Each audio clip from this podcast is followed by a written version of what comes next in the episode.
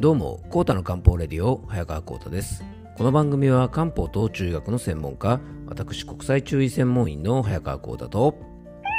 はい、えー、アシスタントの猫林さんと2人でお届けいたします。猫林さん、今日もよろしくお願いいたします。はい、よろしくお願いいたします。えー、今回はですね、お釈迦様の説く、えー、看護側、患者側の心得とはというテーマでね、お届けしていきたいと思います。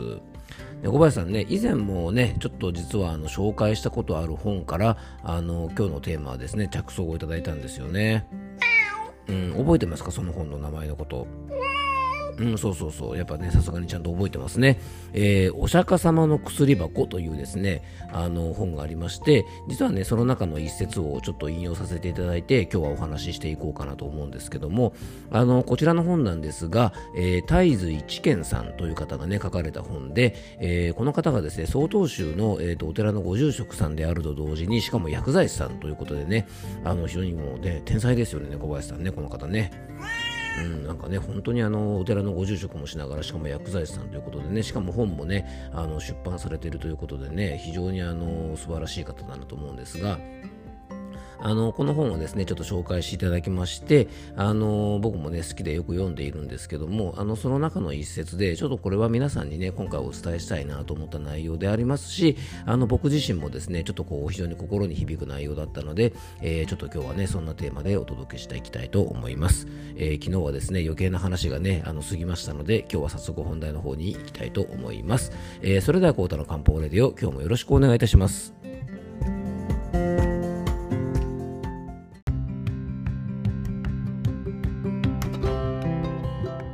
えそれではですね本題の方に入っていきたいと思います、えー、今回はですね、まあ、お釈迦様の薬箱という本に書かれていた内容で、えー、お釈迦様がですねあのおっしゃるには、まあ、看護する側も患者側にもですねそれぞれ心得があるよということをねあの述べられていたそうなんですね。でここで言うですね看護側っていうとですねどうしても今僕らのねあのイメージだと看護師さんとかをこうイメージすると思うんですが、まあ、これはですね別に看護師さんのことを言ってるわけではなくて、えー、看護がする側なので要は病気の人を、まあ、見る側お手当てする側、まあ、あの僕みたいな仕事をしている、まあ、漢方相談とかね健康相談をしてお客様に必要なお薬とか養生法をお伝えするという人間ももちろん看護側だと思いますし、まあ、お医者さんとかもそうだし、えー、先ほども出てた看護師さんとかもそうかもしれません。まあ、あと、例えば鍼灸師の方とかね、え、整体師の方とか、まあ、そういう施術なんかをして人を健康にする、元気にするような仕事されてる方も、もちろんこの看護側だと思うんですが、日常生活の中でどんな方でもですね、病気の人とか、怪我の方とか、弱ってる人をですね、え、看護することって必ずあると思うんですね。まあ、これは例えばペットが病気の時にペットを看護する、なんていうこともね、僕たちの生活の中ではあると思うので、これはですね、あの、すべての人に当てはまる内容じゃないかなと思うんですね。そしてもちろん患者側、ね、僕たち人間はですね、えー、人生の中で避けれないことがいくつかあるんですが、その一つが病気になることというのは避けられないんですね。えー、どんなにですね養生をしたり予防をしたりしてもですね僕たちに、えー、病気を避けることってできない場合が多々あるんですね。なのでこの患者側に回るということも僕たちの生活の中では、えー、避けて通ることができないこと。なので自分が看護する側に回った時も患者側に回った時もこういう心得でいなさいよということをね、えお釈迦様はおっしゃってたんですね。えー、まずですね、お釈迦様がどのような内容をですね、説いたかちょっとお話ししていきたいと思います。まずですね、お釈迦様が説く良き患者としての心得、えー、これ全部で5つあります。まず1つ目が、性格が悪くてはいけない。2つ目が、看護師の、えー、教えを守ること。3つ目が、食べて良いものと悪いものを分かつこと。そして4番目が、自らよく薬を服用すること。で、5つ目、最後が、自らよく忍んで節量することというふうに書かれております。これね、なかなか深い内容ですよね。まずあの一番のですね、まあ、患者としての心得としたら性格が悪くてはいけない要はねあの看護する方とか自分の面倒を見てくれる病気を治してくれる方に対して、まあ、きちんとですね今いい状態で、えー、接しなければいけませんと、まあ、意地悪したりとか変なこと言ったりとか、まあ、そういう態度ではいけませんよってことですね。でそして2番目が、えー、看護してくれる方の教えをちゃんと守ることね、まあ、お医者さんとか含めてですがこういうふうにしてください。こういうこと注意してください。と言ってもですね、まあ、実際僕もね漢方相談やっていて思うのがですねあの結構やっぱりねこういうことを守れない方非常に多いんですよね。えー、例えばね、うんとまあ、こういうもの食べ過ぎないでくださいなんてね言って、まあ、3番目のですね食べていいもの悪いものを分かつことにもつながるんですがあの、ね、食事にはこういうとこ気をつけてくださいとかこういうものできるだけ食べてくださいとかこういう運動してみてくださいとか、まあ、いろんなねあのことをお伝えしたりとか多分こういうことをすると、えー、病気が悪化するので気をつけてくださいっていうことをいろんな場面で言われると思うんですがなかなかそれを守ることってできないんですね。で、さっきもね、あの言いましたが、えー、3番目がね、食べていいものと悪いものを分かつこと。まあ、この知識も非常に大事ですよね。そして4番目がね、自らよく薬を服用すること。まあこれね、病気とか具合が悪い時当たり前じゃないかと思うんですが、結構これね、あのー、僕も、ね、仕事からお客様に、あのー、漢方薬飲んでくださいっていう形でね、1日3回とか2回とか、まあ、こういうタイミングで飲んでくださいなんてお話をね、したりするんですが、結構これですね、守らない方多いんですよね。でこれ病院の薬とかでもあのすごく言えるんですが結構自己判断でね勝手に薬を減らしてしまったりとかえー、薬を逆に多く飲みすぎてしまったりとか、えー、そういう形でね、なかなかあの服用の指示を守っていただけないことっていうのが多々あるんですね。なので、まあ、ちゃんと言われた通りに薬を服用しなさいってことはですね、まあ多分ね、お釈迦様が言うぐらいだから、このぐらいの時代から、昔からやっぱそういう方が多かったってことですよね。うんで、えー、5番目がですね、自らよく忍んで節量すること。要はね、あの、まあ、忍ぶということなのでね、自らよく耐えたりとかですね、まあ、我慢することは我慢したりとか、節制するなどして、まあ、気をつけてくださいねという意味ですね。まあ、これはですね、これと逆のことをするときっと病気が治らないんでしょうね。えー、性格が悪くて、教えを守らずに、何でもかんでもね、あの好きなもの食べたりとか、まあ、薬もちゃんと服用しなずせずにですね、まあ、我慢とか節制もしないってなると、まあ、病気はなかなか治んないよっていうことにもつながるのかもしれませんね。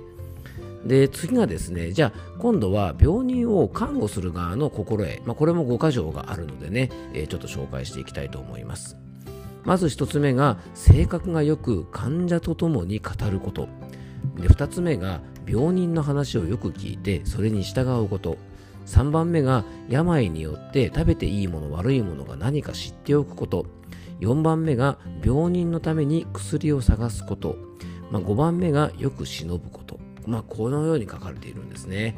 まあ、患者側とね結構かぶってくるところがあるんですがあのこれはねもちろんお釈迦様が書かれた当時の話なので、まあ、今のね医療制度とか考えると少し当てはまらない部分特にねあの4番目の病人のために薬を探すことってことに関してはやっぱりねあの我々含めた専門家にきちんと相談するってことが大事だと思うんですが、まあ、それ以外のところはですね本当にいろいろねこう気づかされることがありますね。まず皆さんがね、病人の人をあの看護する立場である場合ね、まあ、僕らなんかは仕事でもね、そういうことやってるので、あの身に染みるような言葉なんですが、まずですね、あの病人の人と接するときは、まあ、性格を良くして、まあ、患者と共に語ること、ね、よくやっぱ患者さんと、えー、ね、いろんな話をしなさいよということですね。そして、いい性格、要はね、当たりがいい状態で、まあ、患者さんに接しなさいということですね。そして2番目が病人の話をよく聞いてそれに従うこと要はねあの調子の悪い方というか病気の方、まあ、そういった方の話をよく聞いてあげて、まあ、できるだけねそれにねあの従ってあげる、まあ、こういうふうにしたいとかいろんな希望があると思うのでね、まあ、そういうことに従ってあげること、まあ、それ以上にですねやっぱり最初の方に書いてある病人の話をよく聞く。やっぱりあの体が弱ってる方とか不調の方の話をですねよく聞いてあげるってことがねあの非常に重要じゃないかなと思います。今なかなかねこの辺がちょっとこう不足してる部分があるのかなっていうふうに非常に感じます。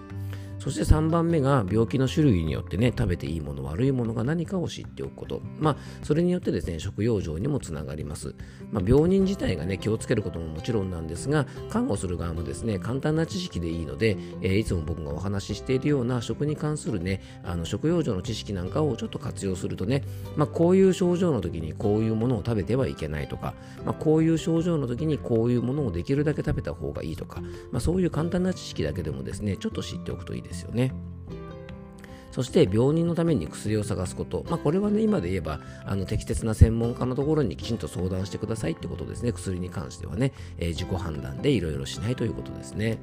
そして5番目がよく忍ぶこと。ね、やっぱり病気の人とで接するときっていうのは忍耐力も必要です。まあ、我慢には限界もあるかもしれませんが、ある程度の部分はですね、まあ、体が弱っている人の対応ということで、えー、よく忍ぶということも、まあ、病人に接するときには非常に大切だということをね、えー、お釈迦様もおっしゃっておりました。えー、なかなかこれはですね、ちょっと身につま,、ね、つまされるような内容だなと思ったので、今日はね、えー、そんな形でお釈迦様が、えー、おっしゃったですね、看護する側、患者側へのそれぞれの心得ということを、えお釈迦様の薬箱という本からね、えちょっと引用させていただいて、えご紹介させていただきました、え最後に僕からご案内がありますので、よかったら最後までお付き合いください。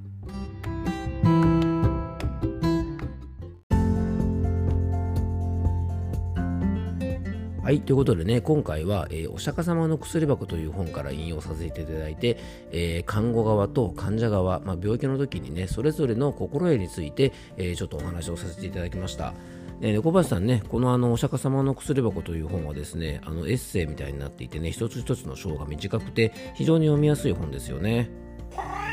うん、なのでね、あの文庫本のものも出てますし、ちょっとハードカバーみたいなものも出ているのでね、あの皆さんよかったらあの番組詳細の方に、えっと、リンクを貼っておきますのでね、あのもし興味がある方はちょっと手に取ってね、読んでいただけたらと思います。あの僕もですね、この本は実は、えっと、前も番組の中で紹介したかな、あの以前ですね、ゲストで出演させていただいたシャーラ FM というですね、あの番組に出演した時に、あのいただいた本なんですよね。なので、まあ、非常にね、あのー、その番組でもちょっと話をしたんですけども、あの本当ね、お釈迦様の考え方、まあ、あの別に仏,、まあ、仏教に、ね、興味がある方、ない方、いろいろいらっしゃるかもしれませんが、あの本当にやっぱり学ぶべきところがね、いろいろ多いなっていうね、思う本だし、あ昔の人はこういうふうに薬を使ってたんだなとか、まあ、薬に対してこういうことを考えてたんだなとか、まあ、医療に対してはこうだったんだななんていう、あのちょっとですね、トリビア的なへえってこともね、たくさん書いてありますから、あのもしよかったら手に取ってみてください。えー、最後に僕からご案内です。この番組ではあなたからのメッセージやご質問、番組テーマのリクエストなどをお待ちしております。メッセージやご質問は番組詳細に専用フォームのリンクを貼り付けておきますので、そちらからよろしくお願いいたします。えー、そして僕との漢方相談をご希望の方はですね、えー、僕のお店のホームページの、えリンクをですね、とえ番組詳細の方に貼り付けておきますので、そちらからぜひご覧ください。えっと、オンラインでの漢方相談もしてますのでね、遠方の方でもお気軽にお問い合わせいただけたらと思います。えそしてですね、いよいよね、あの、来週の水曜日開催となります、5月25日水曜日の夜8時から、えー、漢方的梅雨時の養生法ということでね、オンラインの漢方セミナーを開催します。え参加費は1000円となっておりますのでね、えー、興味のある方は申し込み専用ホームページのリンクを番組詳細に貼っておきますので、そちらからご覧ください。当日参加できない方もですね、見逃し動画配信ということで、セミナーの様子をですね、動画で見ていただけますので、当日ご用事があるという方もですね、あの申し込んでいただければ大丈夫です。ノートのマガジンメンバーの方はですね、月額の500円だけで、こちらのオンラインセミナー無料で参加できますのでね、えっと、ノートのマガジンのリンクも番組詳細に貼り付けておりますのでね、そちらもよかったら覗いてみてください。えー、今日も聞いていただきありがとうございます。どうぞ素敵な一日をお過ごしください。漢方専科最大薬房の早川幸太でした。では、また明日。